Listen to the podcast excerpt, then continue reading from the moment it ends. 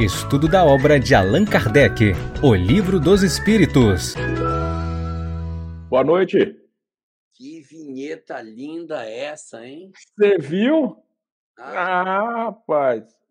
Ficou... Regina Mercadante repaginou tudo aqui, viu? O negócio tá um espetáculo. Mas deixa eu falar com o pessoal. Olá, amigos! Boa noite para Clau Hagel. Sim, Afonso. Era eu. Pois é, Sirlei, eu também gostei demais dessa nossa abertura nova. Boa noite, meu queridíssimo amigo pessoalíssimo Marcondes Moreira, que eu tive a oportunidade, Piau, de abraçar lá em Recife. Estive em Recife recentemente e eu tive a chance de ver meu querido Marcondes Moreira em pessoa. Que legal. Boa noite, Cidinha Mota. Boa noite, Paula Moraes. Boa noite, Marli Fragoso. Boa noite, minha queridíssima irmã, a rainha do pão de queijo, Beth Teles. Boa noite, Marli Menezes. Soninha Araújo, amiga da Katienka. Ai, meu Deus. Boa noite para todos nós. Vamos começar? Lá, Piau. Vamos. Divino amigo Jesus, mais uma vez estamos reunidos aqui em teu nome, nessa escola de aprendiz do teu evangelho. Que essas lições do livro dos Espíritos fortaleçam em nós a certeza dessa imortalidade da alma, nos dê os fundamentos éticos para a vida, para nos tornarmos a cada dia, Mestre amado, melhores instrumentos da tua paz. Conduz-nos nesse tempo de estudo, para que tornemos-nos mais capazes de executar a nossa missão. Que assim seja.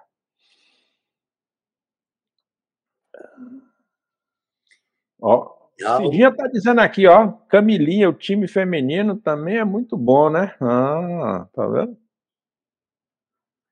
Pois é, não, olha, Mercadante agora colocou realmente uma vinheta espetacular. É, ela, ela até, não sei se você já está sabendo, ela repaginou o canal Espiritismo e Mediunidade, agora é EM Lives TV.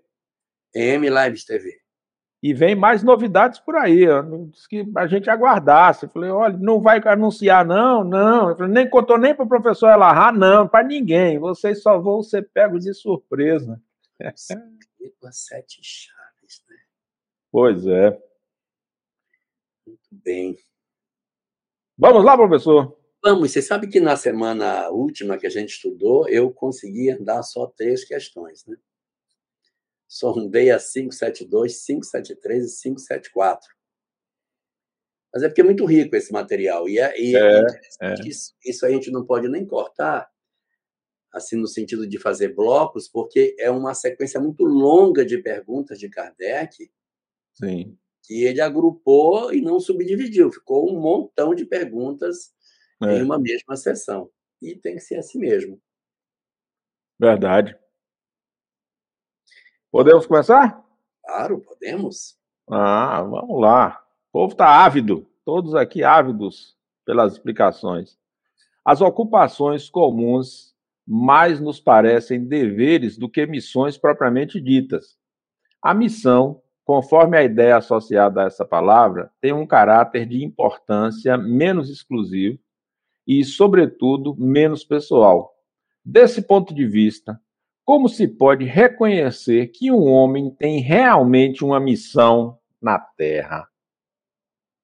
É, porque assim, eu já vi algumas pessoas do movimento espírita, eu já comentei isso em outras lives, que dizem assim: não, não, não, o nosso planeta é provas e expiações, então aqui ninguém está. É, é, ninguém aqui está fazendo missão, todo mundo aqui está fazendo prova e expiação.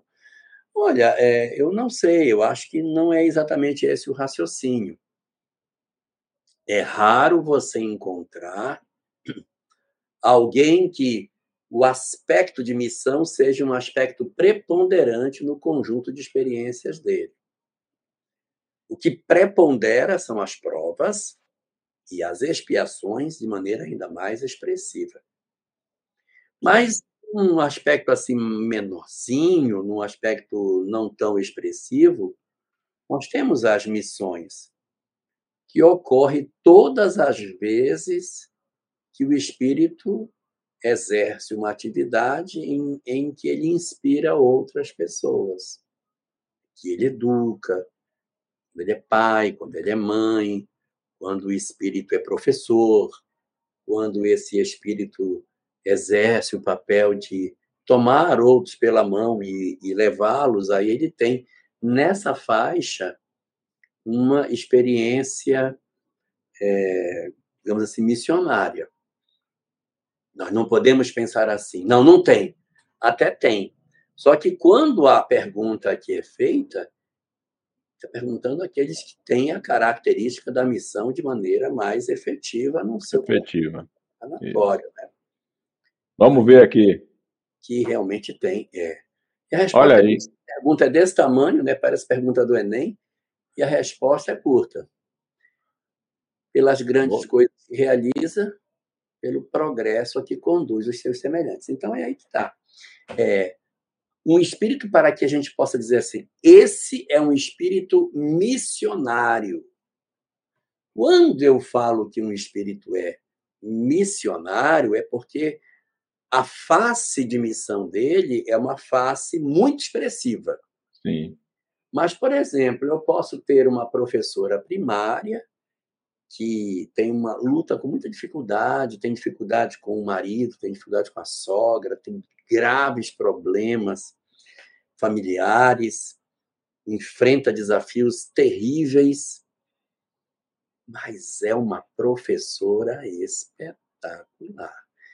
E as experiências que ela atravessa no lar, com o marido e tal, não são experiências de renúncia, de amor. Ela tem dificuldade mesmo, ela discute com o marido, ela briga com os filhos, a vida é muito desgastada, é muito problemática. E o alívio dela é quando ela entra em sala de aula, que ela encontra os alunos, ali ela se realiza. Então, ela não é um espírito missionário. Não, não é, é um espírito missionário. Mas ela tem uma fatia das experiências dela, que são experiências de missão. Porque as colegas dizem assim, ah, eu me inspiro muito em você, fulano, que você, nossa, sua paixão pela sala de aula, as coisas como você faz, a sua criatividade, a maneira como você lida com os alunos, ah, você é uma pessoa incrível. Aí ela balança a cabeça e diz, ah, se você soubesse as lutas que eu tenho. Então, a outra está achando que ela é uma coisa espetacular, mas não é. Ela não é. Ela, na verdade, tem essa experiência. Boa noite, Magali Canuto. E outro dia eu disse que era de Niterói, mas não é, ela é de Florianópolis. Eu troquei as cidades. Então, assim, é, nós temos muita, muitas experiências que a gente pode ter, que são fatias de missão. À medida que o espírito vai evoluindo, essas fatias vão se tornando mais expressivas na nossa existência. Agora, o espírito que é verdadeiramente missionário, um Francisco de Assis, um, um espírito que vem para exercer um papel extraordinário de doação à humanidade, que a, você olha a história dessa entidade, ela deixa um rastro de benefícios em torno dela, aí esse é um espírito realmente que tem uma fatia de missão muito expressiva, preponderante. Aí você pode bater o martelo e dizer: esse é missionário, mas esses são muito raros. São esses que estão nessa pergunta. E a resposta de Kardec é para esse caso específico, aonde ele diz que a gente reconhece o missionário pelas grandes coisas que ele realiza e pelo progresso a que conduz os seus semelhantes. Então, ele, ele realmente revoluciona vidas. É, muito interessante. É, ele tem o poder de, de, de revolucionar vidas. E isso é lindo, né? Você ter uma pessoa que tem o poder de, de mudar vidas. Boa é. noite, Raquel Vitório. Boa noite para você. Meu Deus, olá, Marcelo Alves. Seja bem-vindo. Boa noite, Zélia Salomone. Olha, ela é de Nova Petrópolis. Seja muito bem-vinda. É. Vamos lá? Vamos lá. 576. Os homens que trazem uma missão importante foram predestinados a isso antes de nascer? Têm consciência dessa missão?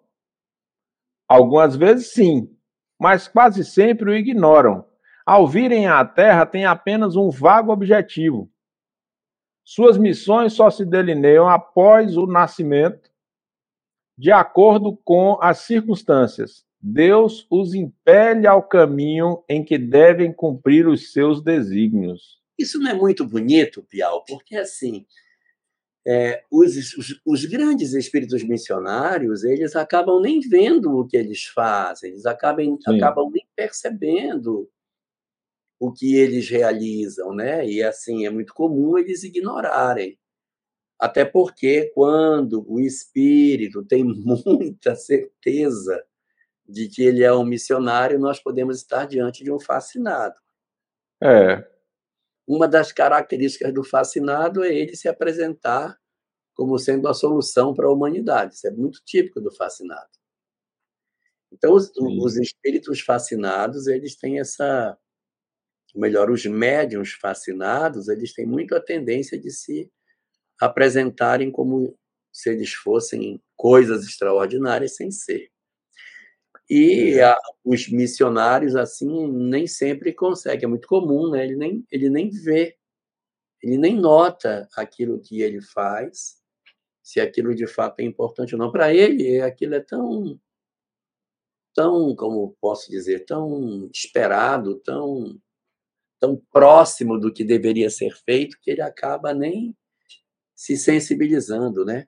E aí é muito bonito isso, porque é, é até bom que seja assim para que eles não se arvorem na visão de que eles são, meu Deus, uma coisa espetacular. Então, é, o próprio esquecimento do passado rouba deles essa lucidez e eles encarnam na Terra com uma uma percepção muito frágil das coisas. Eles sentem o chamado ao dever, mas eles nem sabem nem por que, que eles fazem, então tem que fazer eu penso bem né, na figura de Paulo de Tarso, em que ele dizia assim: ai de mim se não divulgar o evangelho. Ele se considerava como alguém que tinha a obrigação de fazer isso. E muitos outros, né, grandes, grandes espíritos que estiveram sobre a face da terra e outros que ainda virão, tiveram essa característica. Eles fizeram as coisas e deixaram seus contributos na ciência, seus contributos na área da filosofia, da arte, e nem sempre conseguiram perceber a majestade do que faziam. Por exemplo, Ô, Jorge. Oi. Nós podemos, desculpe interrompê-lo assim abruptamente, nós podemos colocar a narrativa sobre a missão de Kardec nessa característica da pergunta, ou seja, ignoram o que tem que fazer, ao virem a, a Terra tem um vago objetivo, a missão vai se delineando após o nascimento, de acordo com as circunstâncias, e eles vão sendo impelidos ao caminho a seguir? Ele nem percebe. Olha, eu, eu, não vou, eu, vou, eu vou até trazer para um aspecto bem mais estreito. A gente vem com um planejamento reencarnatório para casar com uma específica pessoa. Mas você não sabe com quem você vai casar. Você não sabe. Você não vem com uma bula, com um amarrado no seu dedo do pé o nome da sua, da sua esposa ou do seu esposo. Aí, ó, você não sabe o que tem para fazer, mas Deus impede você pelo caminho. Quando você se dá conta, você conheceu o ser humano. Aí você se sente atraído pelo ser, ser humano e você casou com o ser humano. Se perguntar, mas como foi que você. Nem eu sei direito como é que foi esse negócio. A gente foi, foi se aproximando e e acabou que a gente casou. Mas é assim. A vida tem essas características. A profissão que a gente escolheu. Fazer vestibular tinha um leque de coisas. Ah, acho que vou fazer esse negócio aqui que tem um nome mais bonito. Vou marcar esse quadradinho aqui. Vou marcar um quadradinho que definiu o resto da existência praticamente toda. Então, é, é mais ou menos assim. A gente não traz de maneira explícita a leitura do que é que Deus deseja de nós. Isso vai acontecer na medida em que o espírito vai vivendo. Então, ao viver, ele vai desenvolvendo essa condição. E aí, ele pode entrar pela programação ou sair da programação. Como é que eu faço para não sair, pelo amor de Deus? Tem uma receita para não sair.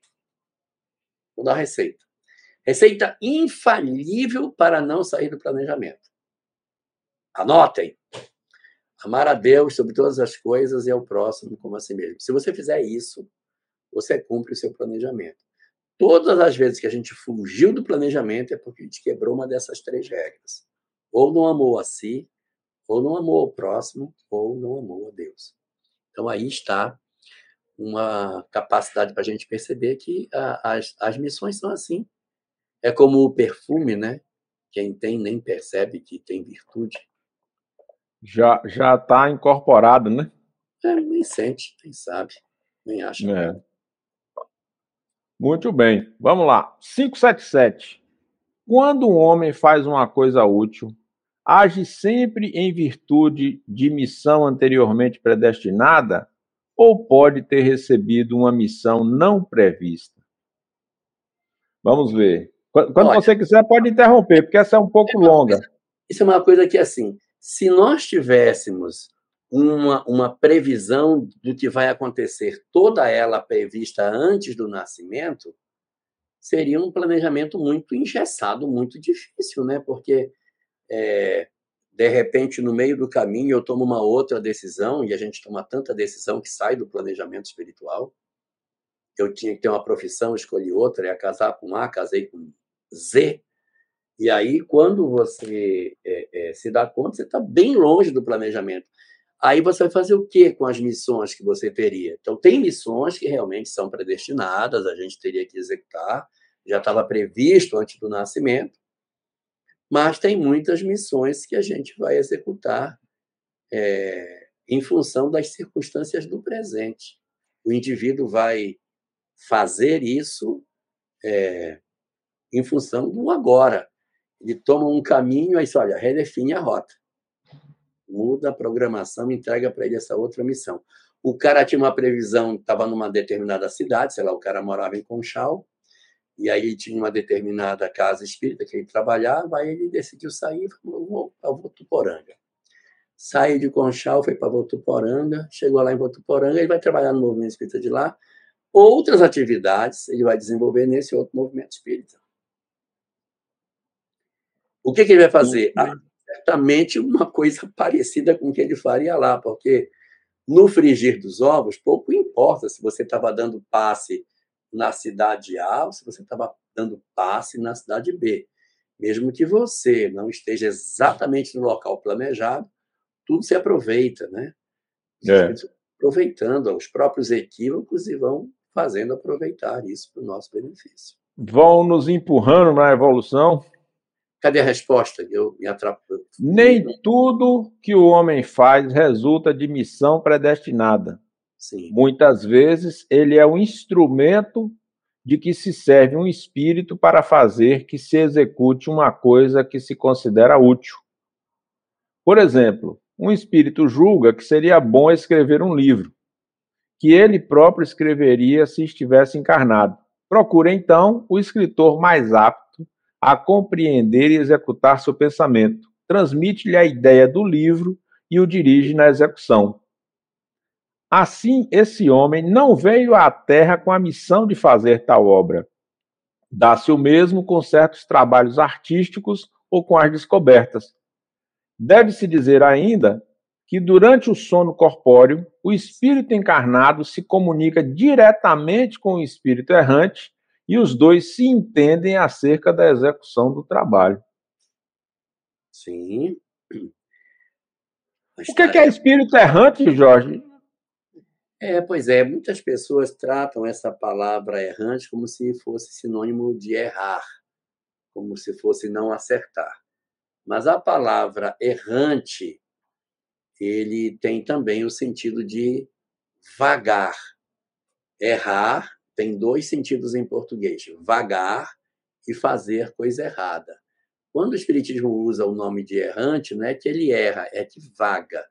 Espírito que está em processo de vagar.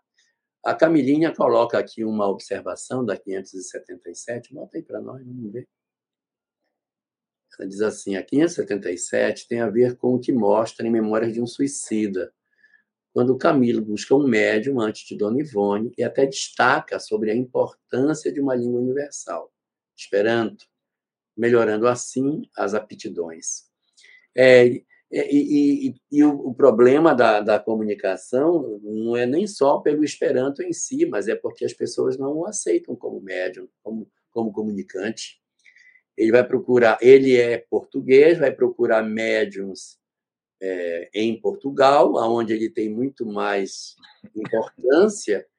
Então, os médiums não aceitam como sendo o espírito comunicante e rejeitam é, aquelas mensagens. E aí ele não consegue levar a informação. Aí ele procura um médium no Brasil, que, de certa maneira, é, tem menos percepção de quem seja, usa um pseudônimo, Camilo Botelho, e por essa via ele consegue deixar as informações, além do que o livro não foi publicado. Ele manda o livro em 1926 a 1930 e a obra só vai a lume em 1955, então ele fica aí quase 30 anos com essa obra guardada até que Leon Denis aparece para dar uma arrumada doutrinária nela, que segundo se crê, ninguém sabe como é que era a versão primeira, ela era meio torta do ponto de vista doutrinário, que Camilo não era um espírito espírita, então algumas explicações talvez faltassem um, um maior robustez doutrinária.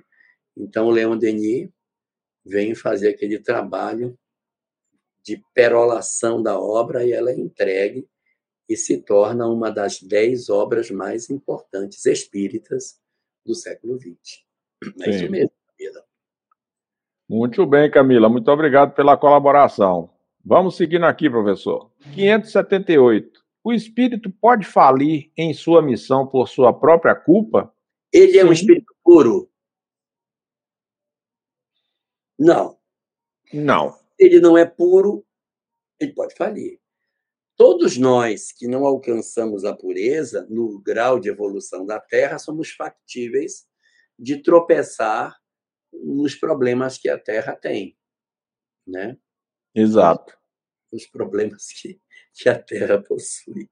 E às vezes a gente está assim tão bem, aí uma pessoa cutuca você bem no, no, no calo, no ponto fraco, aí você você já fica. Hoje mesmo eu estava numa atividade de IBGE e eu fui brincar com uma pessoa. Ela viu o meu crachá, viu que eu era de Rondônia. Você é de Rondônia? Sou sobre o estado mais importante da federação. Rondônia, ela disse, mas não é não. O estado mais importante da federação é o Pará. Aí quando ela disse isso, eu disse, você tem certeza, está dizendo? Aí eu ia mexer, né? Tenho sim, e, e eu com licença que eu vou fazer uma coisa ali. Aí ela saiu, senão eu ia ficar, você tem certeza? você vê que eu ia dar uma cutucadinha nela assim, sabe? Mas é, às vezes a gente pode falir. Quantas vezes tem, né, que a pessoa tem uma determinada postura e quando a pessoa toca em determinados pontos nossos é o ponto frágil. Você é muito novo, Piau, você nunca nunca assistiu, mas na minha época tinha um filme chamado De Volta para o Futuro. Ah, não, já vi falar, nunca, nunca assisti. Então, ele, porque tinha um professor que viajava no tempo com carro e tal, e o garoto que viajava, ele não podia ser chamado de franguinho, né? Chamava ele de franguinho, ficava louco, ele suportava todo tipo de ofensa. e essa era a ofensa que pá, batia toda vez nele, ele enlouquecia. E aí o professor dizia: Você não pode se aborrecer. Não, mas ele me chamou disso, eu vou ter que. Então, uma pessoa pode ter uma determinada é... Não, Irani, eu tenho certeza que você não assistia. Deve ser sua mãe que contou para você, né? É, muito jovem. Pela foto aqui é muito é, jovem. É, ela, ela, ela contou para ela como é que era. Então, é. às vezes, o espírito que ele tem determinadas características, mas ele pode falhar. Então, por exemplo, só dar um exemplo aqui. A figura de Santos Dumont, que inventou o avião. É ou não é um espírito missionário? Tudo que ele ganhava nas, nas conquistas, ele dividia metade para o próximo projeto e outra metade ia para, para a sua equipe. Você sabe que tem uma briga, né? Se quem inventou o avião são os irmãos, irmãos Wright, Wright, ou se é Santos Dumont. Mas essa, essa dúvida já acabou. Foi o Santos Dumont por uma razão que prova que foi um mineiro que fez o avião é porque as rodas se chamam trem de pouso. É, trem. Se é um trem de pouso, então é porque foi um mineiro que fez. É. E, e ele, com toda a genialidade que ele tinha, com toda essa grandeza das coisas, ele se suicida, né? Se suicida. Então você vê que uma pessoa que pode ter uma série de conquistas de um lado pode fracassar em outro isso é plenamente possível, né? Então, um espírito missionário, ele pode se atrapalhar. A gente teve muitos espíritos missionários cientistas que se atrapalharam e tivemos muitos, muitos é, espíritos missionários filósofos que também se atrapalharam. E tivemos vários cientistas, vários é, missionários religiosos que também se atrapalharam. Então, você tem aí uma presença muito grande de personagens na história que, de alguma forma, falharam na grande possibilidade de oferecer uma, uma lição completa de virtudes, porque era como se fosse um anjinho do pé torto, da asa sapecada, que faz as coisas Sim. certas, mas pode tropeçar. Cadê a resposta? Vamos ver? Sim, se não for um espírito superior. Fecha aí com o que você falou, né? Só, então só vamos conseguir essa, essa escapar da falência quando a gente chegar na, na no último grau. Ó, eu quero dizer o seguinte: quando falar em espírito superior, as pessoas às vezes assim, ah, espírito superior é um espírito que está assim mais elevado. Dê uma olhada lá nas questões 100 e seguintes para você ver. Eu acho que é a questão 112 e a questão que define o que são espíritos superiores, porque são dez as classes dos espíritos. Espíritos impuros. Quer olhar? Vamos olhar. Ah, só o nome das, só o nome delas para a gente entender o que é que a gente está falando. 100 e seguintes. É a 112, eu acho que é a 112 ou é a 113? É. Vamos na 100. Vamos na 100 só para a gente se organizar. A 100 começa a falar da escala, né? É, só para a gente poder pegar, só para a gente sentir a sequência. Cadê? Aqui. Vamos lá. Oh, eu pensei que eu tinha projetado, desculpa. Cadê? Cadê ela? Aí. Pode passar para a próxima. Pronto. Próxima. Aí a 101 começa a definição. Certo. E um. Primeiro são os espíritos imperfeitos. Aí as características gerais deles. Pode descer. Aí no 102 nós temos a décima classe. Impuros, voltados para o mal. Pode pegar a próxima, 103.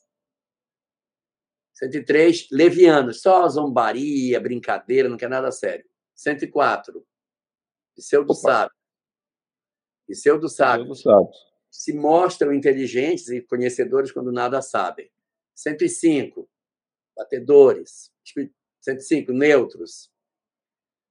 Neutros, nem bons, nem maus, ali no, influenciado tanto para um lado como para o outro. Sexta classe, batedores. Espíritos que fazem fenômenos nas casas. Kardec até diz: olha, isso aí não forma bem uma classe, mas eu vou é. colocar é. uma classe. Então, 106. Então, são, to, esses estão imperfeitos. Agora que nos interessa, a dos espíritos bons. O 107, que é a informação geral sobre eles, vai falar sobre os espíritos bons. Aí vem o 108, que são os benévolos. Benévolos.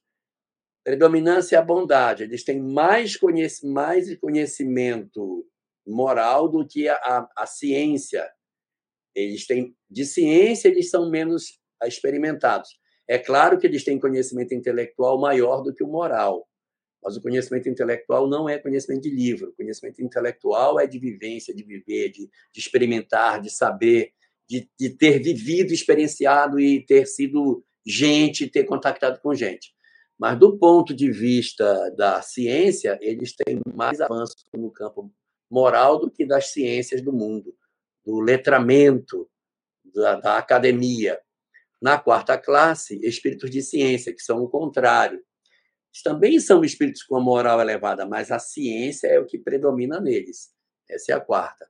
Aí vem a terceira, os espíritos de sabedoria, que têm tanto a ciência como a moral muito desenvolvida, muito desenvolvida. Os dois braços, as duas asas estão muito. Esse é o espírito é, de sabedoria. E na segunda classe você vai ter os espíritos que são é, superiores, que tem isso em alto grau, ou seja, eles têm as duas asas imensas para os dois lados. Então, eles reúnem em si isso, sua linguagem só transpira benevolência. É, quando ele fala lá, espírito superior, ele está se referindo a essa galera aqui, tá? Espírito superior não é qualquer espírito bom. Espírito superior é só quando ele é verdadeiramente superior. Acima dele, só o puro. Tá bem?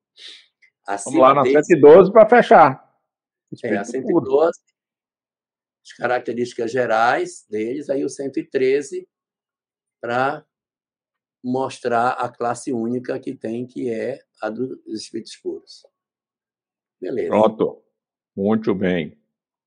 577. Vamos lá. Vamos lá. 578, aqui. O espírito pode falir? Pode, se ele não for um espírito superior. Perfeito. 579 que temos. Já Esse que Deus. Deixa eu botar aqui na tela cheia aqui. 579. Já que Deus, que é o. Não, querido. Já, que já que é Deus. Não. 578A. Ele vai oh, falir. Desculpa. Oh, é mesmo. Eu pulei aqui na hora que a tela virou. Quais são para ele as consequências de falir? É, se o espírito recebe uma missão e por sua própria culpa ele falha na missão, quais são as consequências para ele? Bora ver? O que, que acontece no espírito? Terá que retornar a tarefa, retomar a tarefa esta é a sua punição. Depois sofrerá as consequências do mal que haja causado. Exato.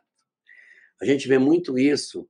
Tem uma mensagem de Emmanuel chamada Compromissos em Nós, do livro Religião dos Espíritos.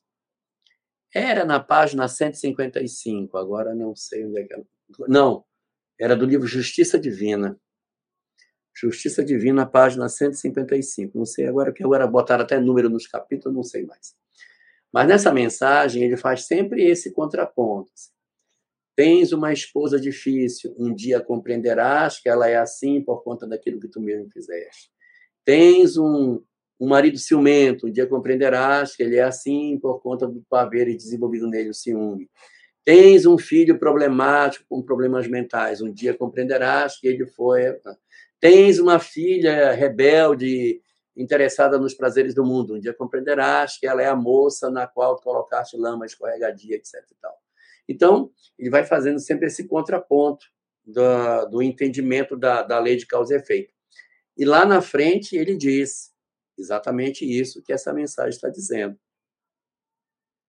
A necessidade de retomar a tarefa onde nós deixamos.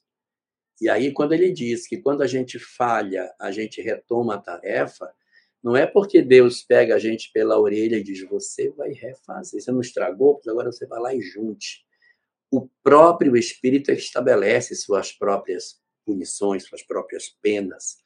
Os artigos 1 até o artigo 5 do Código Penal da Vida Futura, capítulo 7, primeira parte, do livro Céu e o Inferno, apresenta para nós exatamente isso que cada imperfeição irá levar à necessidade do espírito se resolver e que será impossível ser feliz enquanto a imperfeição dominar o coração humano. Então, quando o espírito falha numa determinada missão, Vilma Sueli. Vilma Sueli é de Porto Velho. Acho que é ela. É ela mesma, de Porto Velho. Então, Vilma, o que, que acontece? É, o espírito tem que retomar do ponto que parou, do ponto que ele perdeu. Se de repente havia uma oportunidade para você fazer um trabalho, você não o fez, então, o espírito se sente cobrado, não é ninguém que vai dizer, ah, você vai ter que fazer. Ele vai dizer, nossa, enquanto eu não resolver isso, eu não tenho paz. Então, ele, ele mesmo é chamado para corrigir até o ponto que ele desequilibrou. Quem, Sim. quem né? Olha, aqui a Yane faz uma questão e, e eu queria até abordar isso aí. É como voltar a casar com um fritura sem noção de novo na mesma encarnação. É, eu queria até aproveitar, Yane, e fazer uma observação. Quando a gente fala que. Ela consertou, que... uma criatura. Ah, não, tudo bem, que seja. Casar com uma criatura sem noção. De novo na mesma encarnação. É, você tem um primeiro marido que bebe e tem uma vida desequilibrada. Você larga desse e arranja outro que também tem o mesmo perfil. Mas não é isso que eu quero falar. E às vezes, quando a gente fala que a gente tem que retomar a tarefa interrompida, tem muita gente assim: ai meu Deus, eu vou ter que casar com esse mesmo cara de novo. Não, não é. Se eu tiver que ter essa pessoa de novo como marido, eu vou desistir. Não é possível. E a gente vai perceber que a retomada do processo não é necessariamente como esposa, mas é o processo de retomada do sentimento. Ficou com mágoa, ficou com ressentimento, ficou com ódio, vai retomar retomar na condição de irmão, vai retomar na condição de mãe e filho, pai e filho, sei lá. Pode até ser como marido, mas eu não queria que ninguém tivesse a ilusão de que, se uma separação aconteceu, esse casamento precisa ser retomado nas mesmas condições no futuro. É muito provável que a gente retome essas experiências, né? mas não nos mesmos papéis, mas é necessário corrigir essas emoções que a gente está sentindo. Muito bem. Ela, eu queria lhe propor o seguinte, ó, temos aqui 579, 580 e 580 e... Não, 580. 2, 583. Não, mas eu queria propor você a gente passar pela 579, 580, ou então, porque tem algumas questões aqui do público para a gente responder. Faltam mais ou menos uns 15 minutos, você tem outra live daqui a pouco, que é o Pinga Fogo, né? Tem. O que, que você prefere? Ah, eu, uh, eu queria só, eu queria pegar a 379, aí a gente vai para as perguntas do público. Pronto, vamos lá. 579. Já que, já que é de Deus que um espírito recebe a sua missão, como pode Deus confiar missão importante e de interesse geral a um espírito capaz de falir?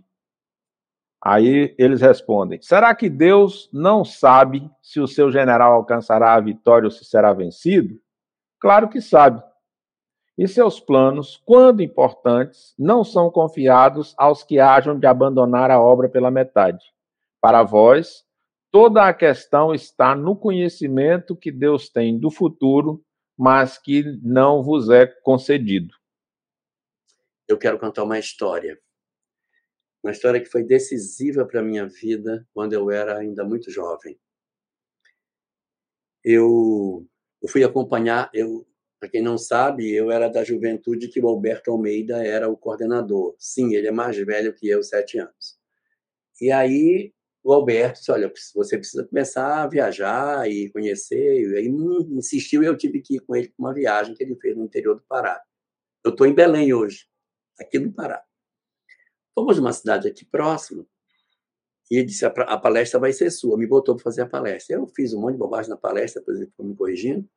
Mas no final da palestra, é, o presidente da casa ele me fez uma armadilha e fez três perguntas.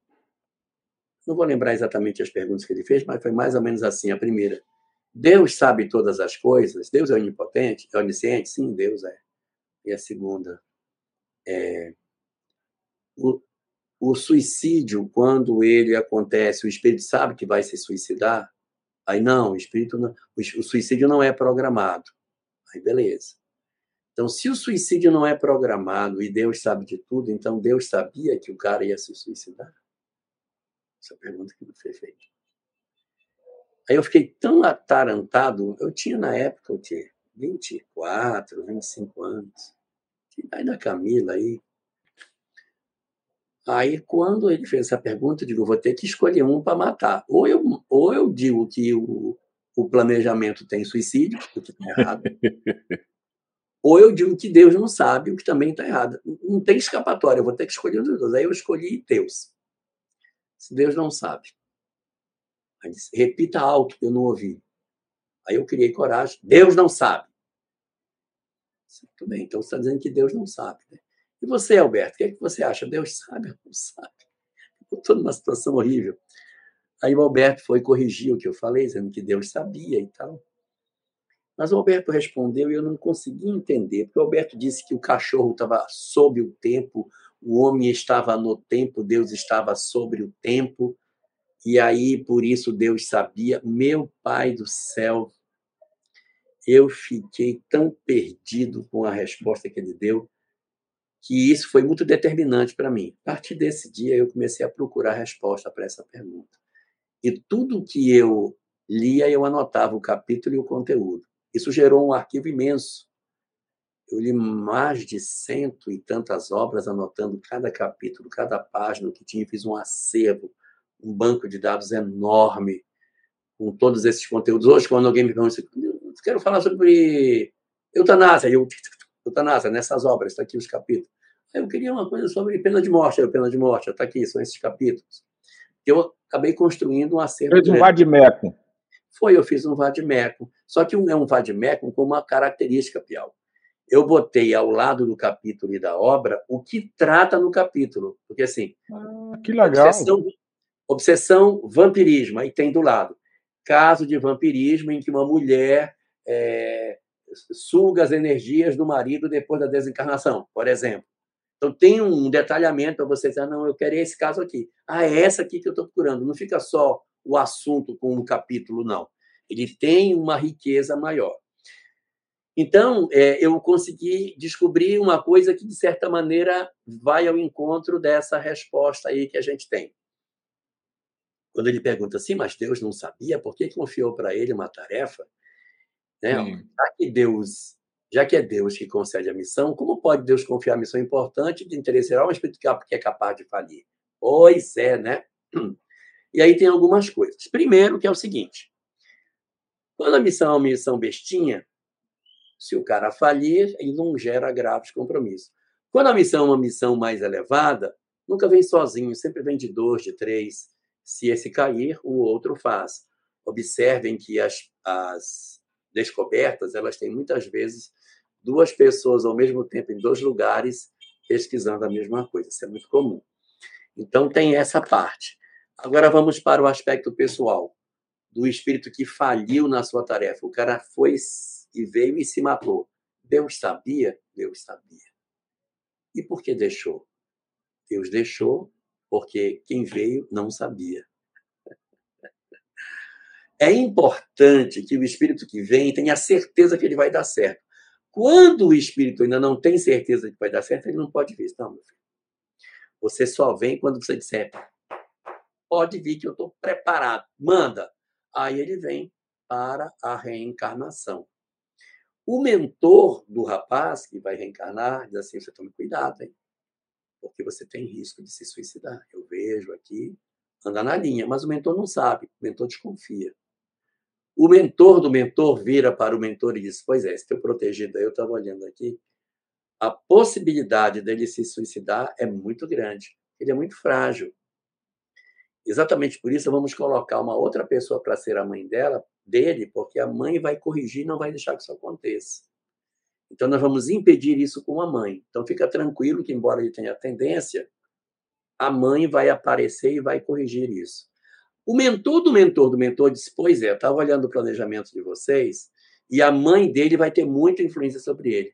Mas na hora que ele tiver na condição de sofrimento, ele vai até lembrar do que a mãe disse, mas ele vai mesmo assim se suicidar. Então, é, vai piramidando.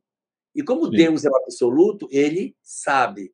na pirâmide da evolução dos espíritos, cuja evolução é sempre perfeição relativa, nós vamos tendo sempre hipóteses cada vez mais convincentes. Mas certeza mesmo só em Deus. E como Deus, ninguém senta com ele para dizer: e aí, meu colega, como é que é? Ele vai ou não vai? A gente não tem isso. A gente sempre trabalha no campo das possibilidades. Muito e bem. Aí, 40 anos que vocês iriam atrás dessa pergunta. Tô, já estou antecipando. Pronto. Depois vai botar aqui. Bote o link onde é que está essa biblioteca riquíssima, esse vadimeco maravilhoso, que está todo vou, mundo aqui já Vou mandar agora aqui. Vou mandar agora, peraí. Pode, pode, pode colocar a outra, a outra pergunta aí para gente, enquanto eu procuro aqui. Vamos lá, eu vou lendo aqui enquanto você procura aí. Bom. O, que, o espírito que encarna para desempenhar uma missão tem o mesmo receio de outro que o faz por provação? Não. Ele tem experiência. Claro. É isso que faz ele ser um missionário. Tá aí, Piau, se você quiser jogar para as pessoas, pode jogar esse link aí. Pronto. Então, eu Vou colocar aqui agora. Federação Espírita de Rondônia, está armazenado lá no site da Fero. Pronto. Vou colar aqui aí. já agora para todo mundo. Para todo mundo, quem quiser consultar, fique à vontade, isso foi feito para isso mesmo. Quiserem compartilhar, compartilhem. É só tá aí. aí você escreve. Ah, e é sem acento, tá? As palavras são sem acento, porque eh, dava muito problema com acento, sem acento, com acento, sem acento. Aí eu peguei e tirei o acento de tudo. E a base é sem acento. Você é quase um espírito missionário, quase. então, olha só. É, realmente, os espíritos que estão numa condição de provação, eles, evidentemente, eles é, é, é tem uma condição diferente do missionário. Tem menos força, tem menos coragem espiritual, tem menos envergadura para enfrentar os desafios. Então, não, porque. E era, não era para ter dito essa, isso já era para semana que vem. Era para a gente. Pois é. é. Vamos Mas fechou. Tem perguntas do público aí? Vamos tem, lá. tem. Vamos, vamos aqui. Vai, vai ter que ser um pinga-fogo por causa do seu horário. Ser um, um Sim, não. É, pronto. Nós já podemos reconhecer um missionário na figura de Haroldo Dutra, Jorge Larra, menino Vitor Hugo, Divaldo. Já podemos? Deixa desencarnar. Porque no último, na último passo você pode tropeçar. Deixa desencarnar. E é, ver... Bezerra fala isso, né? É. Bezerra de Menezes fala isso, né? Desencarnar. Vamos lá, Karina. Jorge, quando você vai em Natal, seria muito bom assistir você presencialmente. Eu estive aí em maio. Eu estive Ótimo. em maio e vou voltar em fevereiro a Natal, Karina. Pronto. Vamos lá. Oliveira, procure o Oliveira, que o Oliveira tem a minha agenda para fevereiro, ele vai ser o meu Cicerone lá durante esse período. Pronto. Jorge, é comum um missionário ser exemplar em sua área de atuação, mas caído em outra, como em algum tipo de vício físico ou moral, por exemplo? Olha, não vou dizer que seja comum, mas é possível. Por quê? Porque ele não é espírito puro. Então ele ele tem ele está encarnado por quê? Ele tem alguma coisa para resolver. Então ele dá um contributo numa área, mas ele está se trabalhando noutra. Ele pode ser um excelente pintor, um excelente artista, mas ter problema de conduta. Mas é sim plenamente possível os espíritos terem missões em uma área, mas terem fragilidades em outras. Camila faz um comentário aqui que Kardec, em Obras Póstumas, fala da missão dele. Não é esqueça que pode triunfar como pode falir. Neste último caso, neste último caso, outro te substituiria, Leon Denis, pois os desígnios de Deus não assentam na cabeça de um homem. É, então, se ele caísse, Leão Denis faria o trabalho que ele não fez. É. Vamos lá. Cidinha Mota. Encarnando, estamos sujeitos a todas as fraquezas da matéria. Encarnados? Ah, é, encarnados. estamos sujeitos a todas as fraquezas da matéria. No livro Os Mensageiros, vemos quantos não conseguem cumprir seu planejamento reencarnatório. E aí ela vai falar em um outro ponto que alguns passam 30 anos se preparando e quando chegam aqui falem. É. Deixa eu ver aqui. Ah, falando sobre as missões. Vilma Sueli. Essas missões só se conhecem posteriormente, falando da missão dos espíritos. É, é Vilma, é, é realmente a posteriori, porque a gente planeja a priori, quando encarna, vem o esquecimento do passado, eu não sei o que é, mas eu sinto um clamor numa determinada direção. Eu me sinto automotivado para alguma coisa, algo me impulsionou, eu preciso fazer, eu preciso fazer. Eu não vou sossegar enquanto eu não fizer isso. Então, quando o espírito traz uma certa tarefa para desempenhar, ele sente dentro dele um incômodo que o leva a fazer, independente de estímulos exteriores. Uma pergunta de Colette. Tenho uma dúvida. Por força do destino da própria vida, de repente me vi tendo de cuidar da minha filha e dos meus netos. Ela ficou viúva de repente. É missão, expiação ou provação? Se for missão, você faz com muito amor no coração. Se for expiação, você faz com muita raiva e doido para ela ir embora da sua casa que você não suporta mais. E se for provação, fica entre um lado e o outro sem sentimentos tão arraigados no fundo da alma. Aqui tem um comentário de Camila Ferraz, onde ela diz que quando escutou você contar essa história das três perguntas, que ela surtou, mas que depois ela Parece que ela é mineira, que ela disse que foi atropelada por um trem, depois ela conseguiu compreender o que estava acontecendo. É, exatamente. É, na verdade, tem. É, porque Deus está no absoluto, Camila. Se você me fizesse a pergunta diferente, o mentor sabe que ele vai se suicidar? Aí eu diria: olha, o mentor ele tem desconfiança, mas ele não tem certeza. Mas pense que Deus repousa no absoluto e você é o limitado querendo compreender o absoluto. É um conceito. Ó, você foi falar, é, é, Aparecida tá lembrando aqui que daqui a pouquinho você tem um pinga-fogo, mas você foi falar, já estão perguntando aqui quando é que você vai no Rio de Janeiro, quando é que você vai em Porto Alegre. Porto Alegre não tem previsão, Rio de Janeiro parece que tem uma ida. Pronto. Ó, aqui já o primeiro Cidinha já está falando que já deu uma olhada no material do link, ó. Gente, esse material que ela já postou é excepcional. Você tanto pode pesquisar por conteúdo, como pode pesquisar por obra. Ah, eu quero ver no nosso lar, aí tá tudo tem no nosso lar. E se você quiser pesquisar nos dois, também pode. O que, que tem no nosso lar sobre guerras? Você escolhe nosso lar, escolhe guerras embaixo, manda pesquisar e te dá os capítulos aonde aparece, capítulo 24, inclusive. Preciso ir, Bial. Eu vou deixar Pronto. Você um beijo para você. Todos muito Semana felizes. Vem, se Deus permitir, Isso. É, a gente está aqui novamente. Olha, minha garganta ficou boa, viu? Tá vendo? Tá 99. Maravilha. Forte abraço. Tchau, tchau. Valeu, tchau, tchau gente. Até, uma pro... Até semana que vem. É. Bom, então agradecidos por essa participação do Ela Ele já está lá como, como a nossa amiga Cadê como é o nome dela? Aparecida de Lourdes Bellini já falou aqui. Daqui a pouquinho ele tem um pinga-fogo em um outro canal. Daqui a pouquinho ele está aí também. Como, como a gente falou aqui no começo, nós convidamos a cada um e cada uma para se inscrever no nosso canal, para poder compartilhar esse link. O Espiritismo e Mediunidade agora é, é EM Lives TV. Vem novas surpresas aí para todos, amigos e amigas. Amigo Mestre Jesus, nós te agradecemos pela oportunidade do encontro da noite de hoje que essas reflexões possam nos auxiliar, ajudando-nos no processo de amadurecimento espiritual. Que cada um de nós, ao sair daqui, possa estar fortalecido na fé, confiante nos desafios que enfrentaremos, nas missões que temos a cumprir e no esforço necessário para perseverarmos no exercício dessas nossas atividades. Com a tua paz em nossos corações, nós encerramos o encontro da noite de hoje.